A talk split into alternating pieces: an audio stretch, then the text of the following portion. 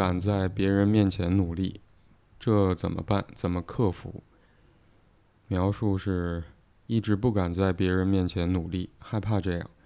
这是什么心理？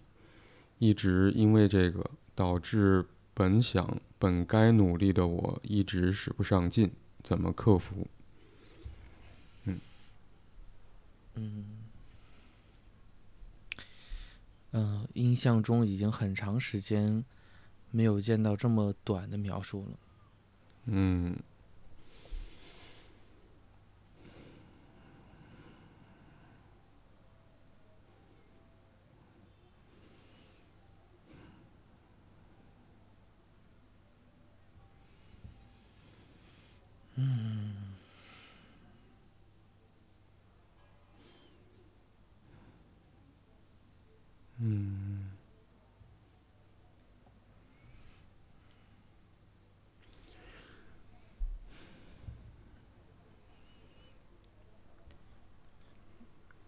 我们在嗯，我们在抽到呃题目的那个格式啊，通常是一个题目，然后一段描述。就如果我们我在想，就把描述想成是对于题目内容的扩展或者补充。嗯，那我把今天我们遇到这个题目和描述做完对比之后，仿佛嗯去掉重复的。去掉重复的内容，那个扩展就剩下一句话，就一直因为这个导致本想本该努力的我一直使不上劲，就剩下这句这句话了。嗯，这是个文字游戏是吗？嗯。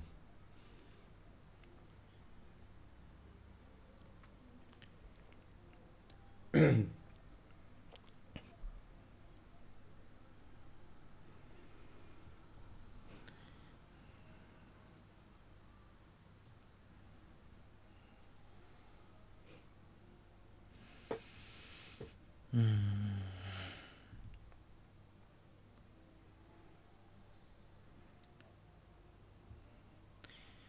嗯，我这是在。思索这个现象里边，我所能想象得到的，或者周周遭，包括自己的一些经历，嗯，就是不在别人面前努力。嗯，因为会想起，呃，有有一个，就是有一个同学，他特别牛，嗯，就是每次玩的时候他都玩，然后。就是感觉他就是也都玩了，也都闹了，但他成绩非常好。嗯。然后直到有一次，我跟我去他家里边，呃，就是去他家里面住一晚上，我们就约约好了一块玩个游戏。嗯。就当我在玩游戏的时候，我发现这货在在在写作业，然后并且，呃，不只是写作业，因为他作业基本上都在学校里面写完了，就反正是就是在在看书。等我过去的时候，就是会会发现他每次都有一个有一个时间段去做整理。嗯，呃，后来我我会感觉他他是一个特别特别努力的人。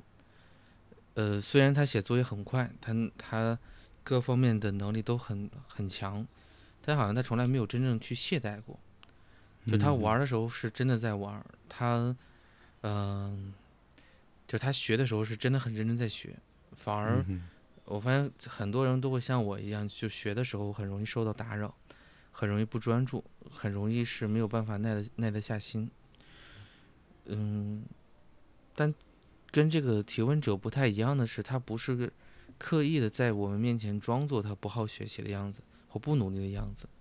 而是他就是就是这是他的一的一个个人习惯，那就是把所有的部分。就像一个动态分明一样，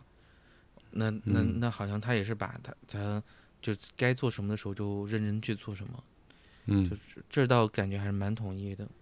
嗯，但这个提问者的那个反应是指好像是不敢，他有担心有害怕，嗯，似乎这个努力对他而言或者在别人面前努力的样子对他而言是有特殊意义的。嗯嗯而且他说本应该、本想、本该努力的我，然后还使不上劲儿，就好像意味着是他当他想努力的时候，他也没有办法让他变得努力。嗯哼，这就是会会想到一个本末倒置。嗯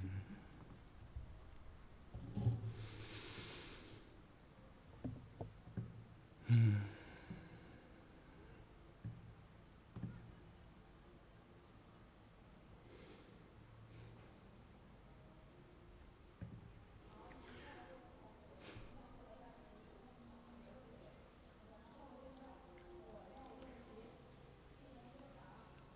你刚才会想到你原先那个同学的状态了，嗯。本末倒置，本末倒置。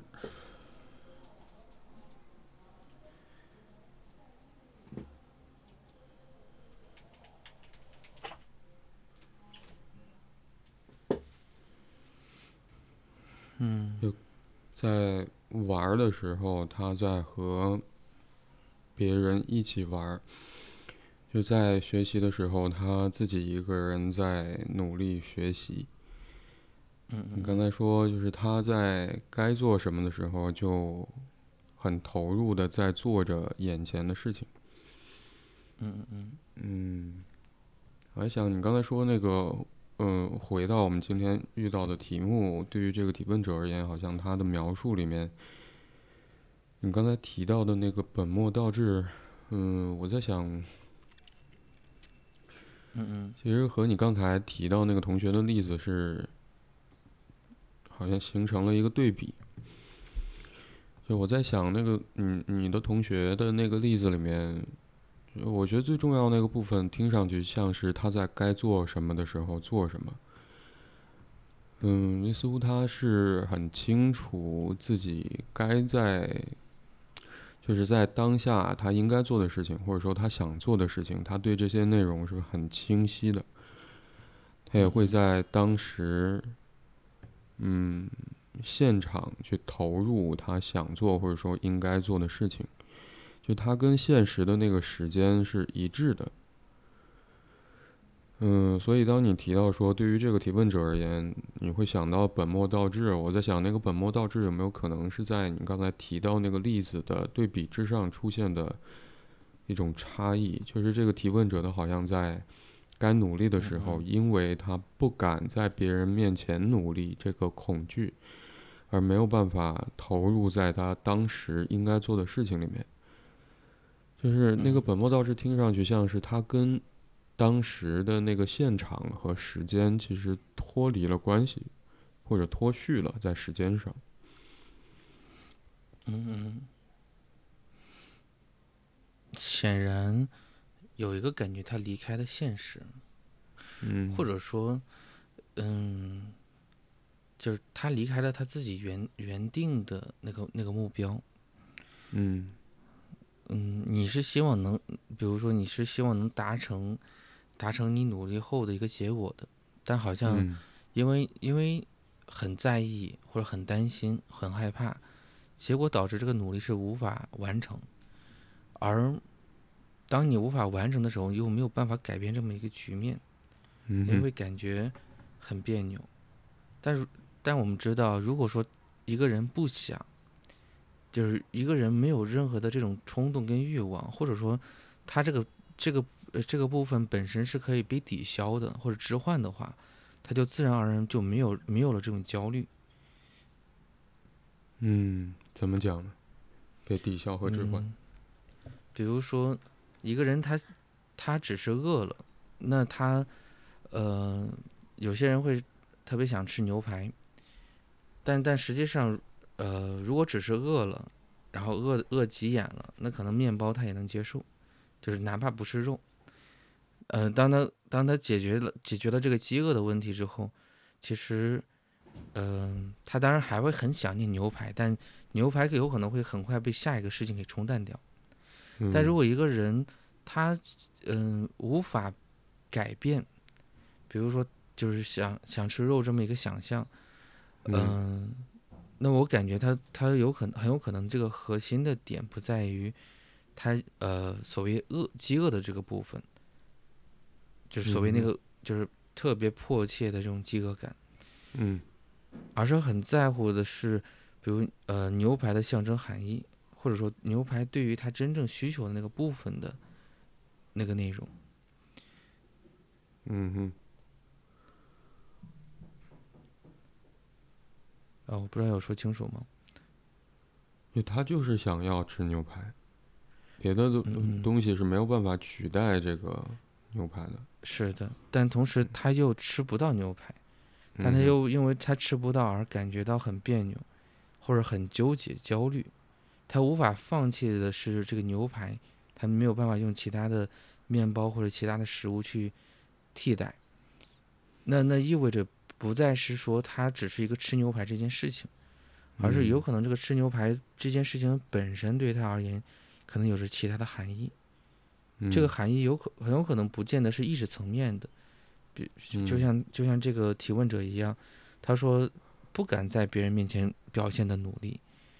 但这句话里边似乎蕴含着的一个逻辑是，就当当他努力的时候，别人都会感都会有反应，都会感嗯。知得到，都会关注得到。呃，随后的话就变成了，呃，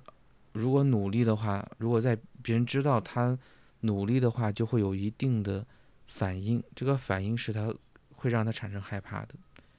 是有这嗯么一个逻辑在。那也就是说，努力与不努力，跟呃，那只是一个诱发性的因素而已。嗯，但好像他真正所害怕跟畏惧的不是努力，而是说周围人会对他做点什么。嗯哼，就像那个那那个那个牛排一样，他并不是真的饥饿，或者说他嗯。那一刻不是说只是为了填饱肚子，而是牛排嗯有个象征，这象征就像我记得有一个有一个例子是，呃呃有一个朋友他特别喜欢吃牛排，这是这这也是为什么我那会儿第一反应会想到牛排的原因。他感觉，因为原因是因为他总就他他的在他就是过去的时候，他母亲总会承诺是在当他考好的时候，请就是请他去吃牛排。嗯，但他很多时候是，就是因为这个这个人，呃，就是怎么讲，就是很有点虚，就感觉很好，但但是结果结果总是失落的，所以就变成的是他每次，呃，因为他考不好，不止没有牛排吃，反而还会挨一顿批。嗯之后的话，吃牛排其实就成了他的一个一个小心结，他每次都会就是，呃，就有点像是当他自己能够挣钱的时候，他就每次就是会去会去吃牛排，嗯哼，嗯因为好像那那就有点像是在印证自己自己就是还不错一样。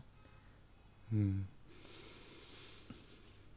那这个时候，嗯这个吃牛排就不再是只是为了填饱肚子了，它跟饥饿有关系，但不是这必然必然的这个这样一个关系。嗯哼，嗯，所以这是他所在在意的。嗯。那回到这个提问者的角度而言的话，就是好像努力如果被别人看到了，这点对他而言是会让他产生恐惧的，产生害怕的，嗯嗯，然后以至于是他已经不是是否呃该不该努力的事情了，而变成是他总是呃还不到努力的那个位置的时候，就已经被这个害怕所所干扰。或者就那个努力本身而言，如果他这个提问者一直不敢在别人面前努力，也可以换其他的方式，比如说自己回家一个人的嗯时候、去努力，本身好像也是可以的，没有问题的。就像你刚才举例子那个牛排似的，嗯嗯嗯所以我想那个差别，嗯嗯，您你也提到了，就刚才似乎对于这个提问者来说，有没有其他人会看到他在努力的那个场景，似乎是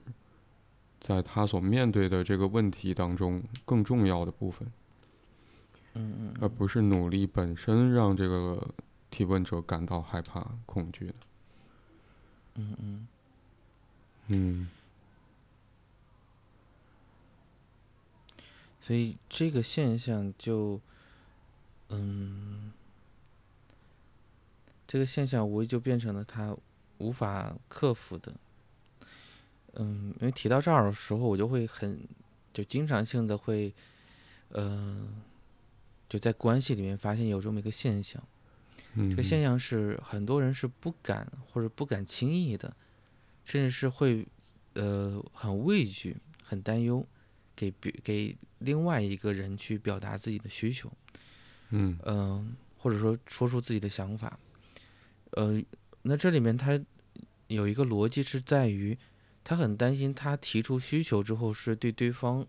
是对听到需求这这个人是一种，比如说是一种，呃。索取，然后是一种麻烦。同时的话，他也很担心，他提完需求之后就会受到，比如拒绝，因因为呃，往往这这一类的人，他们有个现象是指，他能够把这个需求表达的前面的时候，他是做了很长时间的心理斗争的、心理工作的、心理建设的，所以当他说出来的时候，是一个非常非常不容易的事情。所以他会感觉，每每当他说的时候，对方应该的体谅，体谅自己说说出来的这种不容易，跟说出来的这个勇气。但但结果是好像，可能对方也没有回应到底行还是不行。但对对他而言的话，就已经受到受到了一定的打击，他会很敏感于对方没有直接的答应。嗯嗯。这这个这个就变成了一种在关系里边很敏感的一种现象。嗯嗯那回到这个提问者里边，我感觉似乎也有一个相似的模式。这个模式是指他总会在他表达之前替对方做了某种判断，嗯哼比如说他的努力就意味着对方就必然会做某某一件事情，然后产生必然的必然性的联就呃影响，对他而言，嗯。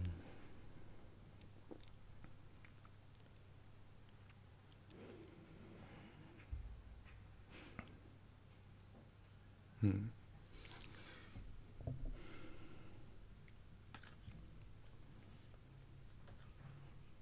我想起来，我们在第一第一期第一期节目的时候，嗯。嗯。嗯，我最近好像很很容易重复同一句话几遍啊。嗯，其实我们谈到过一件事情，嗯，就当我们开始启动要做这样一一一个节目的时候，我们其实前面也讨论了一段时间，要以什么形式或者嗯要做什么样的内容。嗯，我记得我们标题就是自我表达极其困难，是吧？嗯嗯嗯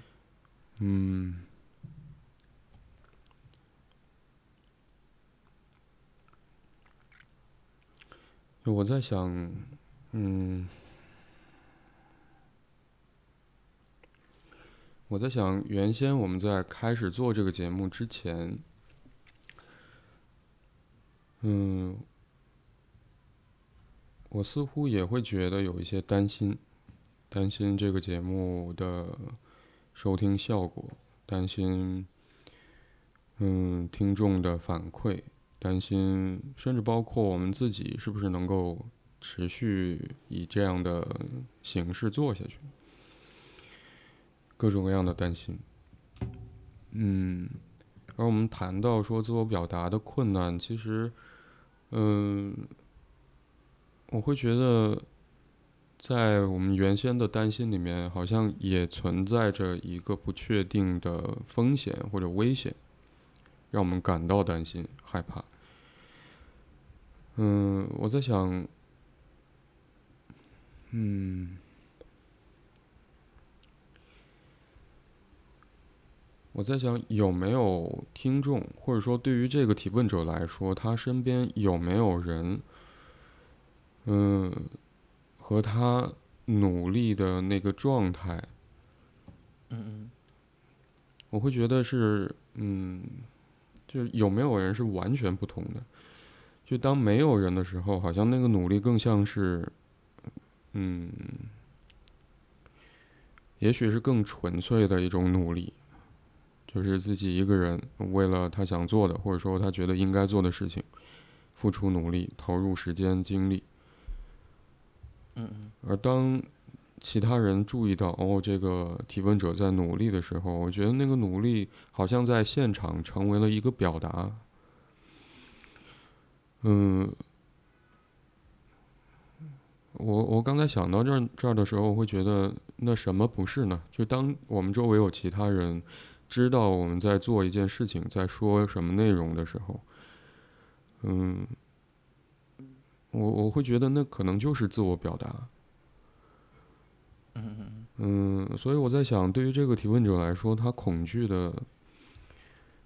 有没有可能是当他以努力投入到一件事情的那个状态所表达出来的，他这个人是什么样子的人？或者说，他也许在表达的是说，我愿意投入这份努力，是因为这份这个这个事情对我来说很重要，我才会才会愿意花时间跟精力投入在这个上面。那这么一种表达，好像对于这个提问者而言，当其他人知道的时候，似乎是有一些风险的，就是让他恐惧的。我在想，那个风险会是什么？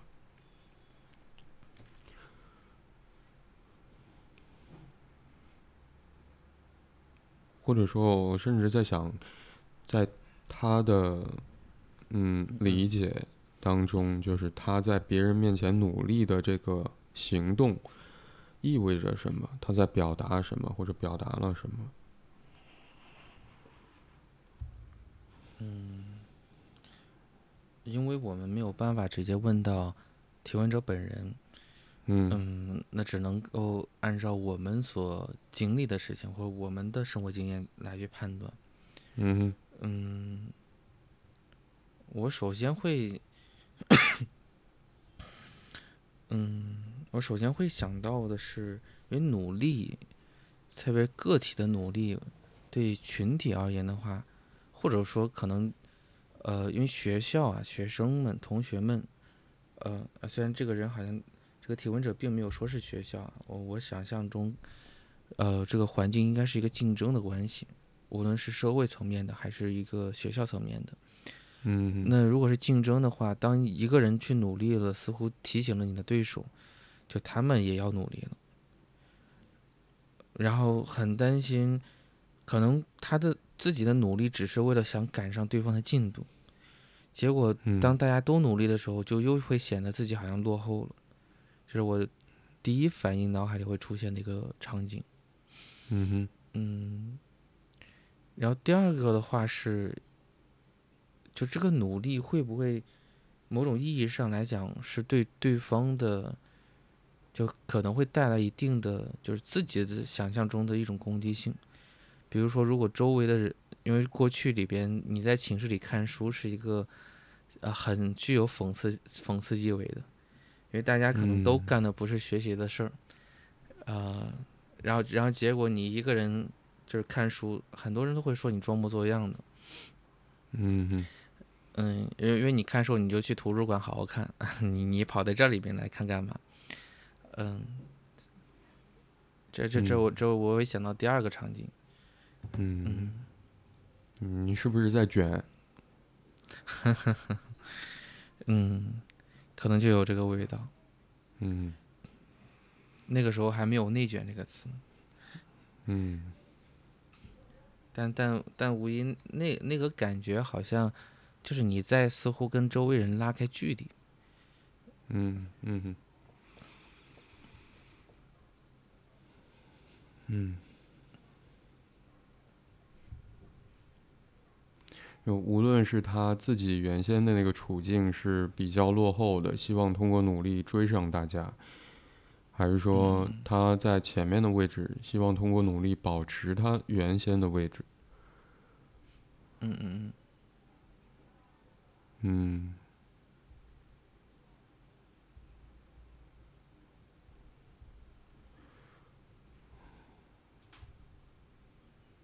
嗯，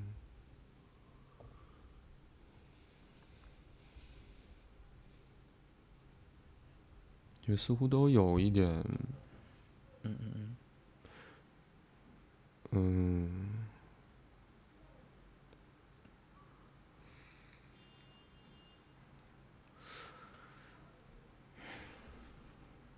就如嗯果是在后面的话，通过努力想追追到呃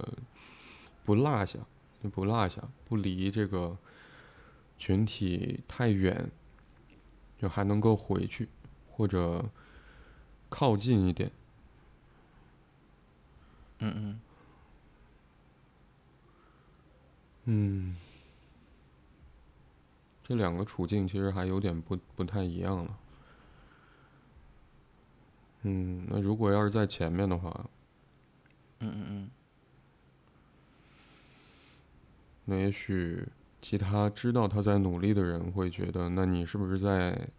在卷？那也会在这个评价当中似乎有一点，那我不要跟你打交道，或者说，嗯嗯嗯。嗯。嗯，会呃会就是呃怎么讲，有点希望能够禁止对方的行为，或者保持距离。但无疑这个嗯无论是言语还是行为本身，可能容易给对方带来的就是一种就是呃你可能被。嗯，因为那个、那个、那个行为很很有可能会蕴含着一些被就是攻击的感觉，被攻击的感觉。嗯嗯就是无论是被孤立也好，无论说是被针对也好，无论是被挖苦也好，但但有可能就会有有着这些感觉，嗯，甚至是，嗯、我我我忽然刚刚想起来，在中学时代里面有有一个有一个同学，有一个同学，这个同学是，嗯、怎么说，他的学习底子特别差，然后每次的话都是考，呃倒数，然后那个我记得有一次很清楚，我们我们几个从因为过去的时候是有课间操，课间操回嗯去之后发现他在看书，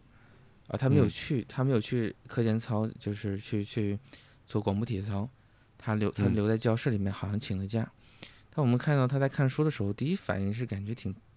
挺挺吃惊的，就是因为他每次都考倒数，嗯，每次都考倒数。我们而且看的不是说你看的一个什么武武侠性的这种课外书，他看的就是嗯我们这个就是书本，我忘了他看的是，对对对对，我忘了他看的哪个学科了。哦，就是那个那个感觉，呃，其中有一个有一个有一个朋友说，哎，你还看书呢？就你那点儿分，你看你，你 就是你看得懂吗？就大概这么一个话。呃我们知道他在说说的是调侃，但明显感觉那个同学的脸色啊是有点，就是有点不太对劲的。嗯，嗯所以但但能够想象得到，可能就这个这么一个，就这么一个话，可能对对于这个同学而言的影响就是会有的，就感觉好像，因为因为从逻辑上来讲，学生在教室里边看看书、看课本，这不是一个特别理所应当的事情吗？但好像就会被就像贴标签一样，就是你是你是个差等生，你看什么书？嗯呃，我因为这个这是我当时在现场，所以我能想象得到，啊，这是一个真实发生的事情。那如果说会不会也也有一些人会带来这种就是刻板的印象？所以当当一个你成你成绩并不太好的时候，就会被人贴标签，就会来自于感受到这种群体的一种压力感。嗯哼。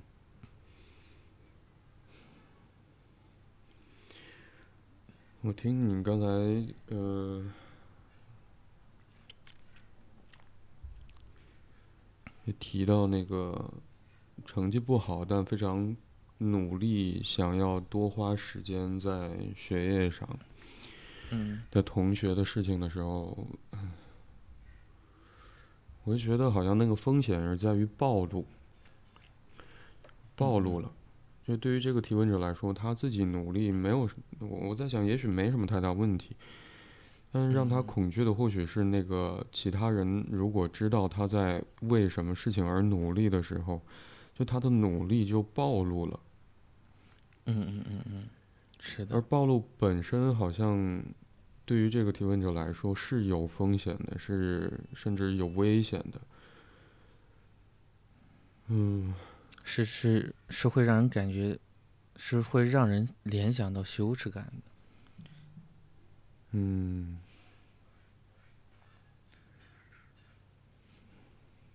嗯也许那个羞耻是来自于说，那当他努力的这个行动暴露了之后，嗯、其他人对于他这样一个行动的 评价所带来的，也许是羞耻，也许是别的什么，嗯，不好说。但起码对于这个提问者而言，好像在他的努力暴露之前，嗯嗯嗯，这似乎是卡在对于暴露这件事情本身的恐惧上了。嗯，是的，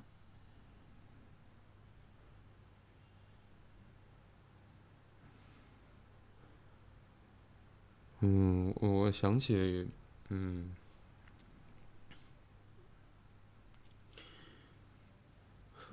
是《三体》嘛，里面有一个黑暗丛林法则，嗯嗯就最重要的部分是你不能暴露。就如果我们确实在这个宇宙当中有外星人的话，好像很多科学家，包括我不记得霍金最后留给人类的忠告是不是也有这个意涵？就我们不要往宇宙发射奇怪的信号，不要去暴露自己。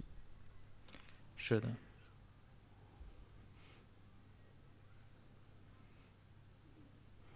那我想，如果嗯对于宇宙里面如果有外星人的话，我在想那个不暴露自己，呃，似乎是更容易说说得通的。就是嗯我们不知道其他的宇宙生物还除了人类之外还有没有其他的地外生命，那我们也不清楚他们的科技和，嗯嗯嗯嗯，科技达到什么程度，包括那些人。那些生物啊，不能说那些人不知道是不是人，就那些生物，他们对于对于地球的态度，或者说地对于地球人类的态度如何，我们都不清楚的情况之下，暴露本身确实是有风险的。嗯嗯嗯嗯，所以当你刚才去举，呃，那个努力在课间的时候也，也花时间用来在课本上去去想要让自己学习成绩好一点的那个同学的例子的时候，我觉得，嗯，就我在想，有没有可能对于这个提问者来说，在他的世界里面，或者说在他内心，嗯，嗯也会，呃，因为以前发生的什么事情留下很多痕迹，说暴露这件事情是危险的。嗯，包括我注意到，就是我读的时候好像也看到这个部分。这个提问者在描述里面写这么一句话，他说：“嗯、还嗯，这是什么心理？但他用的理是里外的里。嗯嗯嗯嗯，就好像是对于这个提问者来说，暴露会面临风险这件事情，似乎一直在他心里面。是的，你来不及到现实生活当中，他可以去尝试说，他如果在其他人都在场的情况之下，他一个人去为什么事情而努力，来不及，好像等到说可以在现实生活当中去验证这个，而更多的时候，也许就是在他心里面发生的事情，嗯嗯而那个心里面发生的事情，其实包括你刚才那个例子，会让我想到，或许对于这个提问者来说，好像确实发生过什么，才留下了这些印象。在他心里。嗯嗯嗯。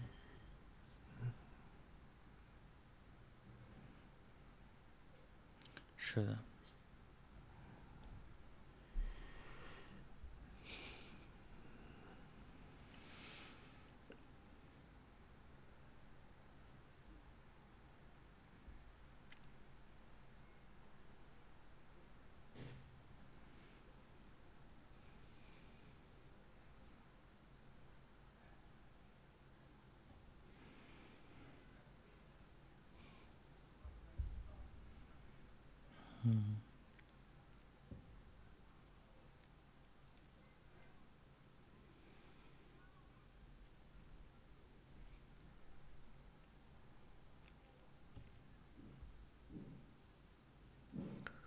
我其实刚才会突然有一刹那会想要问你刚才举例子的那个同学，就他如今会不会像我们今天遇到的这个提问者一样，就害怕？害怕别人看到他在做什么，会有什么样的评论？嗯，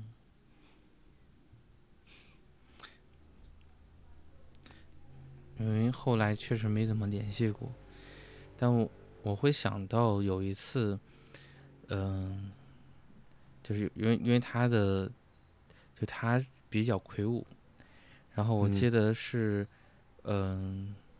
有一次大扫大扫除，然后我们要搬东西，然后那个东西就他，哎也不能说就他能搬得动，但确实我们几个人发现就是就是不太容易搬。我们大概有四五个人，然后他来了之后，剩下两三个人搭一把手就就搬动了。然后当时老师说：“哎呀，还是你厉害，就是没你的话，我们我们这活干不了。”嗯就幸幸好有你在，然后。呃，他很羞涩，呃，给我给我的一种感觉就是，就是那一刻的时候，他就，很就就感觉就像一个大男孩一样，就很害羞，然后很快就离开了。嗯，那是小男孩。对对对，就小男孩。嗯。就是一害羞，然后脸，呃，我没看到他的他的脸，呃，我但能想象得到应该是脸一红，然后然后然后很快就是默默就离开了。嗯。嗯，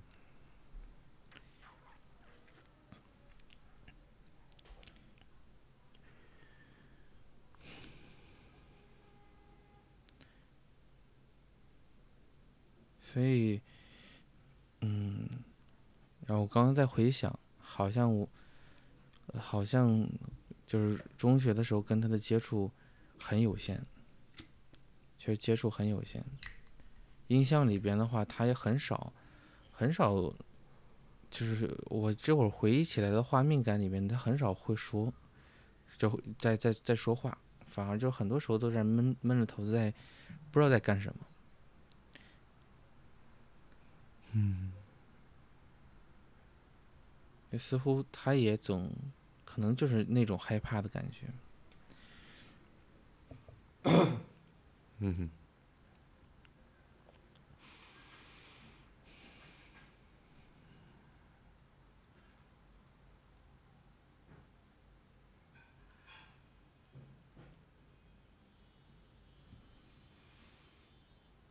嗯，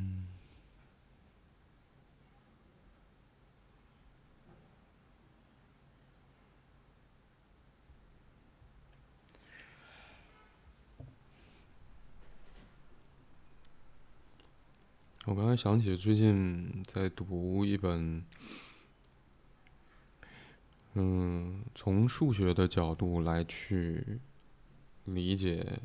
精神分析的书。叫做无意识的逻辑。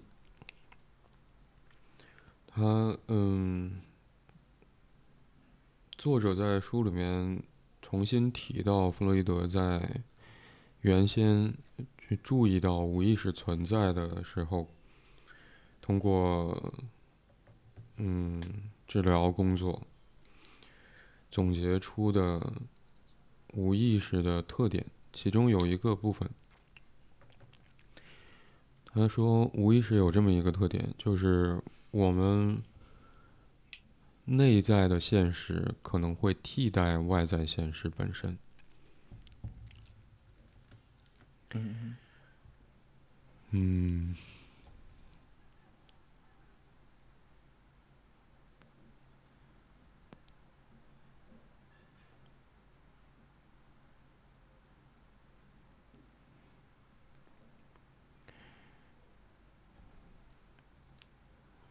我想，我们对于一个世界的感知，可能基本上都通过我们从小到大一直生活的各种经验发生的事情，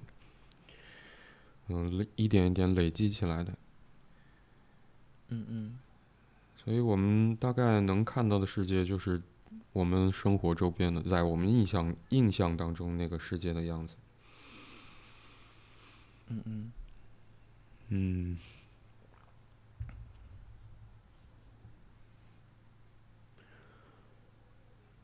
所以我我在想，对于这个提问者来说，包括你刚才举例的那个同学，嗯，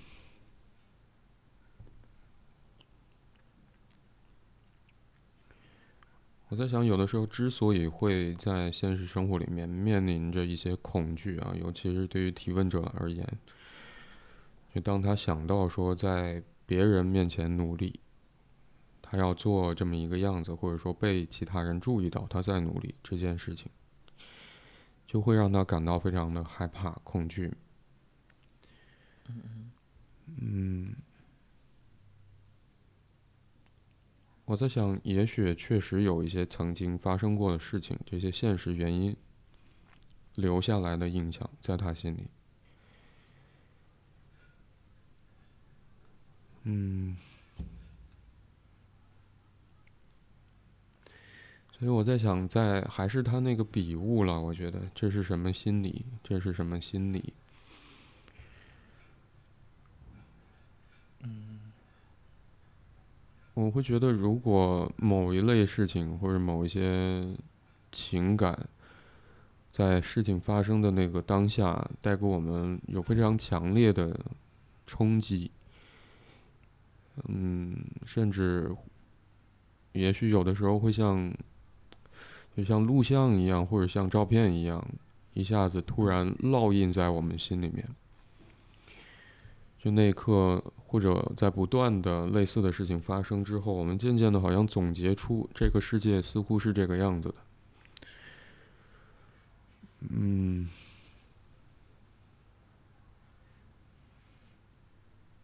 我想到这样的情形，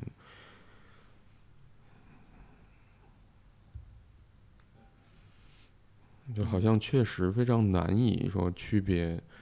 我心里，我心里面的印象，它到底会不会在现实当中发生？因为对于个体而言，这些我们自己对于世界是什么样子这些描绘和总结，嗯，可能就是来自于我们生活的经验那些经历。那对于个人而言，似乎曾经发生的事情，也确实因为它发生而变得。是某种真实。嗯。而我们怎么去可以，嗯，在承受着非常剧烈的情绪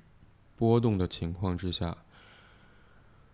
嗯，还能同时劝告自己说，这也许不是事实，这也许不是事实，或许我们可以去。做一些尝试，这本身我想也是困难的。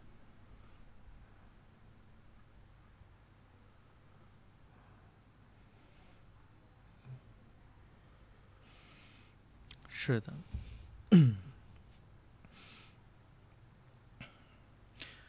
嗯，害怕是一个本能性的反应，但但是就像害怕本身。就或者说恐惧本身，它无疑是我们保护自己的一个一个机能。嗯，就是我们可以规避掉，或者我们可以躲避掉那个恐，就真正危险的危险的东西。所以我们会害怕。嗯，我是感觉让一个就是害怕的人去面对他害怕的东西，这本身就是一个很很残忍的事情。所以，当我们害怕的时候，那可能真的是只能先趴着，然后直到我们能够试尝试的去适应这个这个这个害怕的感觉、害怕的滋味。就像我记得小时候有一段时间是特别怕黑的，嗯然后但是又很喜欢玩捉迷藏，然后嗯。就是天黑的去玩捉迷藏的时候，那你真的躲在了一个就是伸手不见五指的地方，你不知道你随便碰触任何东西都会让你感觉很很害怕，但是同时又又很刺激，无疑是非常刺激的，嗯。因为你还你还不能发出任何的声音，然后嗯嗯，但当你慢慢熟悉这个黑暗的时候，然后这个害怕的感觉可能它还会有，它随时可能嗯有任何一个新新的声响而被激活，但你会感嗯觉你周围的环境可能慢慢没有那么那么危险，可能这个害怕的强度会降低，但害怕的这个感感觉还会存在。然后随后随后，可能，嗯，你玩了好几次，你都藏一个一个位置，还总不被人发现，那就变成嗯你你的一个私人领地了。嗯哼，嗯哼。嗯。就当你想，你刚才说到说让一个害怕的人去面对自己害怕的东西，那个残忍，我会想到，嗯，你认知行为治疗里面其实会有暴露的方式，嗯嗯嗯。呃，但我觉得他，嗯，就它之所以会成为一个疗法，或者说成为一个可以帮助我们去应对我们受到很剧烈的情绪波动、日常生活跟着受到影响的这个情况之下，可以提供一些帮助，是在于说，嗯，嗯，就是那个过程是慢慢发生的。就我在想，嗯在他们实际操作的那个过程里面，可能治疗师跟呃求助的人之间要谈很久，要一点点去把他的恐惧分成各个不同的等级，而应对不同的等级的恐惧，可能治疗师都会和来访呃来访者啊，那个时候是来访者，一起去讨论出应对的方式，来确保说，当感受到恐惧的时候，实际现实当中周遭的环境里面并不会有什么风险，呃并不会让这个来访者受到呃真实的伤害。嗯，所以，在不断的这么讨论的过程里面，就细致的分不同的恐惧等级，然后一点点去突破。当然，这个是系统脱敏啊，就是暴露也是大概一样的状态。就前面要花很多的时间跟精力去讨论，或者说营造一个对于来访者来说是让他觉得足够安全的、有保障的环境。才有可能做那么一件事情，就是让他直接暴露在恐惧的内容面前，或者一点一点分等级的前进。嗯嗯嗯，所以，嗯，你说，哦，没有没有没有，哦，我我我嗯想说的内容是，这个也是一个不停的通过，其实是一个相对来讲精密的一个等级分化，然后一嗯点一点的去靠靠近那个恐怖的那个那个那个内容，而不是直接性的把那个恐恐惧的内容直接呈现在对方面前。嗯嗯，我在想，嗯，因为我们并不是，我们两个人都不是认知行为治疗师啊。但我在嗯想，从认知行为治疗师他对于恐惧这个应对方式，我会觉得有一些还蛮重要的事情。嗯嗯就那个重要的事情，我觉得，嗯，我刚才提到说，两个人一起去讨论这个恐惧的内容，嗯，去给恐惧的场景分不同的等级，这些细致的工作，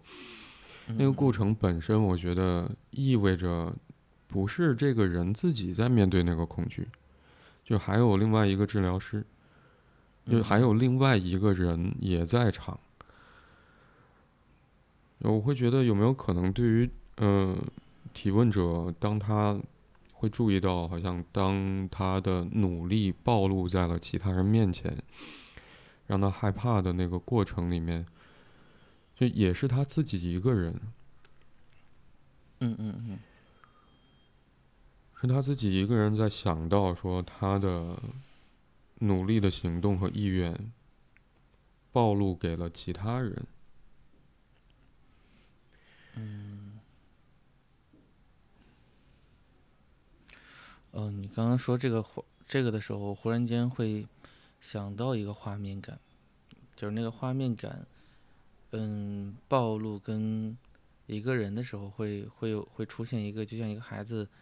在广场里边，他找不到，就是找不到父母的那个感觉一样。呃，周围的人无疑都是一个关心的，然后，呃，可能也不知道他发生了什么，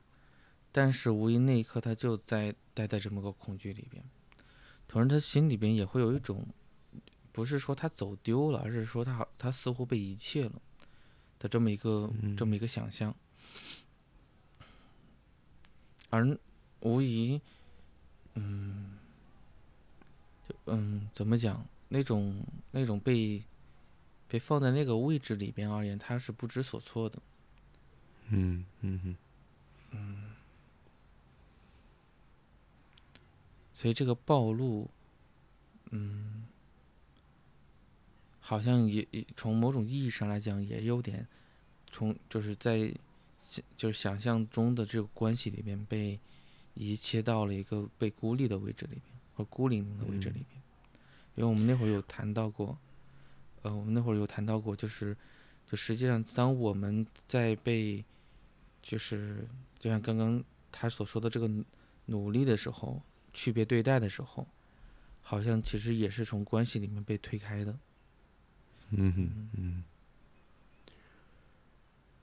因为我觉得，无论是暴露的那一刻，还是说，嗯，就刚才你在想象当中呈现的那个画面，我会觉得，嗯，被，嗯，被暴露出来的那个人和他周遭其他人那个位置。就会有一个特点，就是，他是也许是在中间，就是那个场景当中，或许他是在中间，而其他人注意到他在努力的人是在面对着他，是在面对着他。而我刚才提到那个呃认知行为治疗的那个过程，两个人在一起讨论的时候，那个位置其实是有另外一个人和他。朝向同一个方向，是的，嗯，是共同在经历着什么，而不再是一个孤零零的一个人，成为一个像被研究的对象一样，而是说共同在，就是共同去商讨着一些内容。嗯哼，嗯哼，嗯。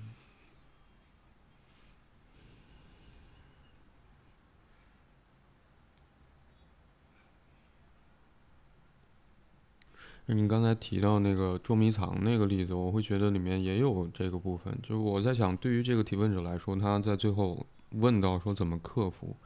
如果说克服恐惧的话，我会觉得恐惧就像你刚才说的，其实是一个对于我们来说非常重要的情绪，它帮助我们避免真实的伤害。我们不可能就是被针扎了之后还一直顶着针，是吧？或者被火烧了还要一直在火上烤着。肯定手就缩回来了，嗯，所以恐惧本身，我会觉得没有什么需要克服的这个部分。所以，呃，我在想，如果沿着我们刚才嗯那个想象，或者说你在呃想到捉迷藏这个例子里面的时候，嗯，我会觉得有没有可能对于这个提问者而言，就可以去试着寻找。能够和他站在一起去面对他所恐惧的一个人。嗯嗯嗯。嗯。嗯。或者说，嗯，呃，有我会想到两个 两个内容，就是从嗯，理论上来讲的话，就是精神分析有一个叫客体关系学派的中间学派。嗯温尼科特他提出来的叫做一个过渡性客体或者过渡性空间，就像刚跟跟孩子分床的时候，你最好的让他抱一个小玩具，而那个玩具，呃，对他而言，就每天晚上都会陪着他，然后他慢慢的话就可以逐步的熟悉。当然，你不能说直接把它扔到那个黑屋子里边，而而给他讲了故事，他抱着那个玩具。而醒来之后，他他发现玩具还在在旁边，可能父母不在了，不就是可能那一刻不在房间里边，但是但是他仍然会那个玩具会陪着他一块儿起床，嗯，然后第二个的部分的话就是，嗯，因为因为目前有些考研的，就是考研的学生们，这些这些战士们，他们都会。呃，会发动一些这种学习小组，就大家不是说在交流，而是说彼此监督，就可能就是放，就屏幕打开，然后通视频通话，呃，但是不发出声音，每个人就是有有了自己这个学习的这个计划，然后那个，嗯，就是就是只是有一个人也在那个位置里面学习着，被你看到，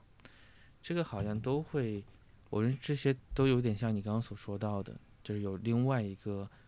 另外一个人或者另外一个，就是物体也好，他能够在这个过程里边陪着你一块儿去经历。嗯哼，嗯哼，嗯，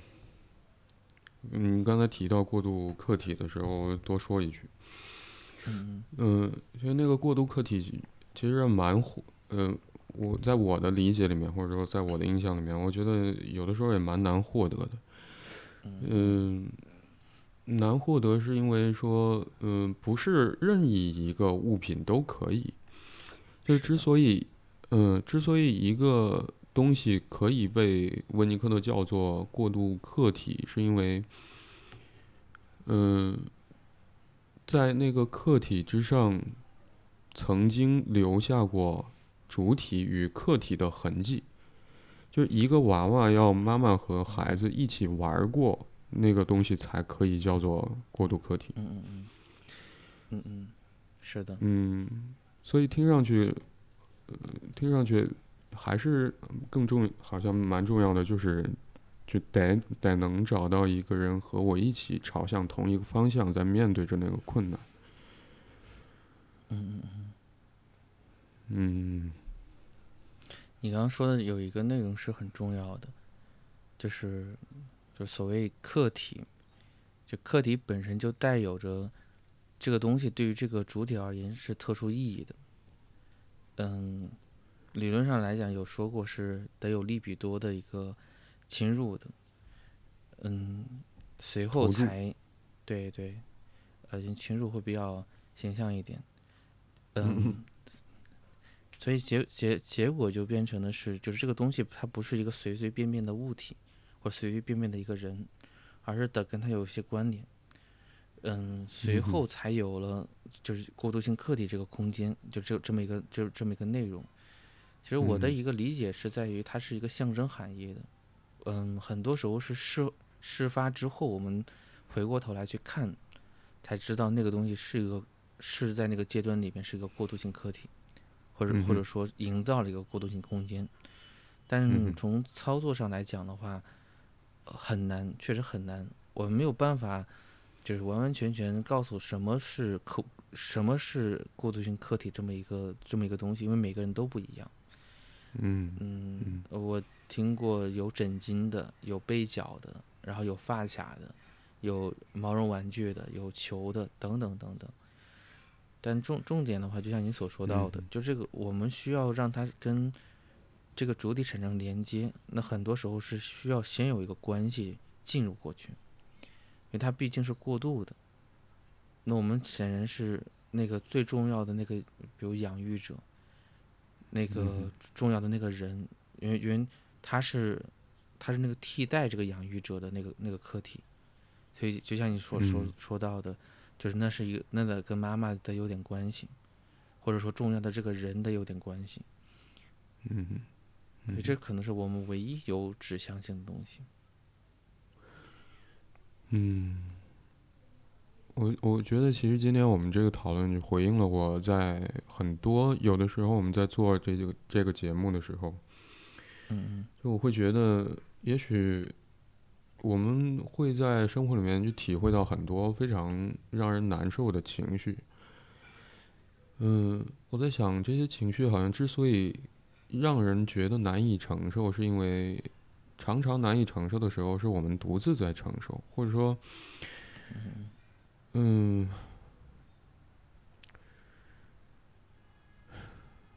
我就觉得关系作为帮助我们能够在艰难的时刻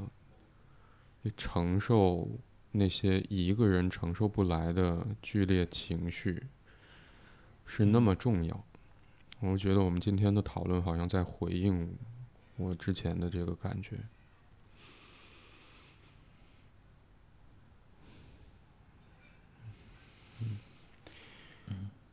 那我对于今天我们讨论的讨论的这个问题，到这里就没有想再多说的了。嗯，我这里面也是。嗯，好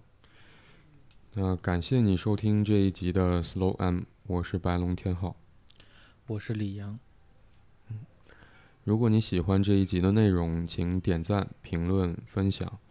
如果您有任何关于节目内容的想法和建议或意见，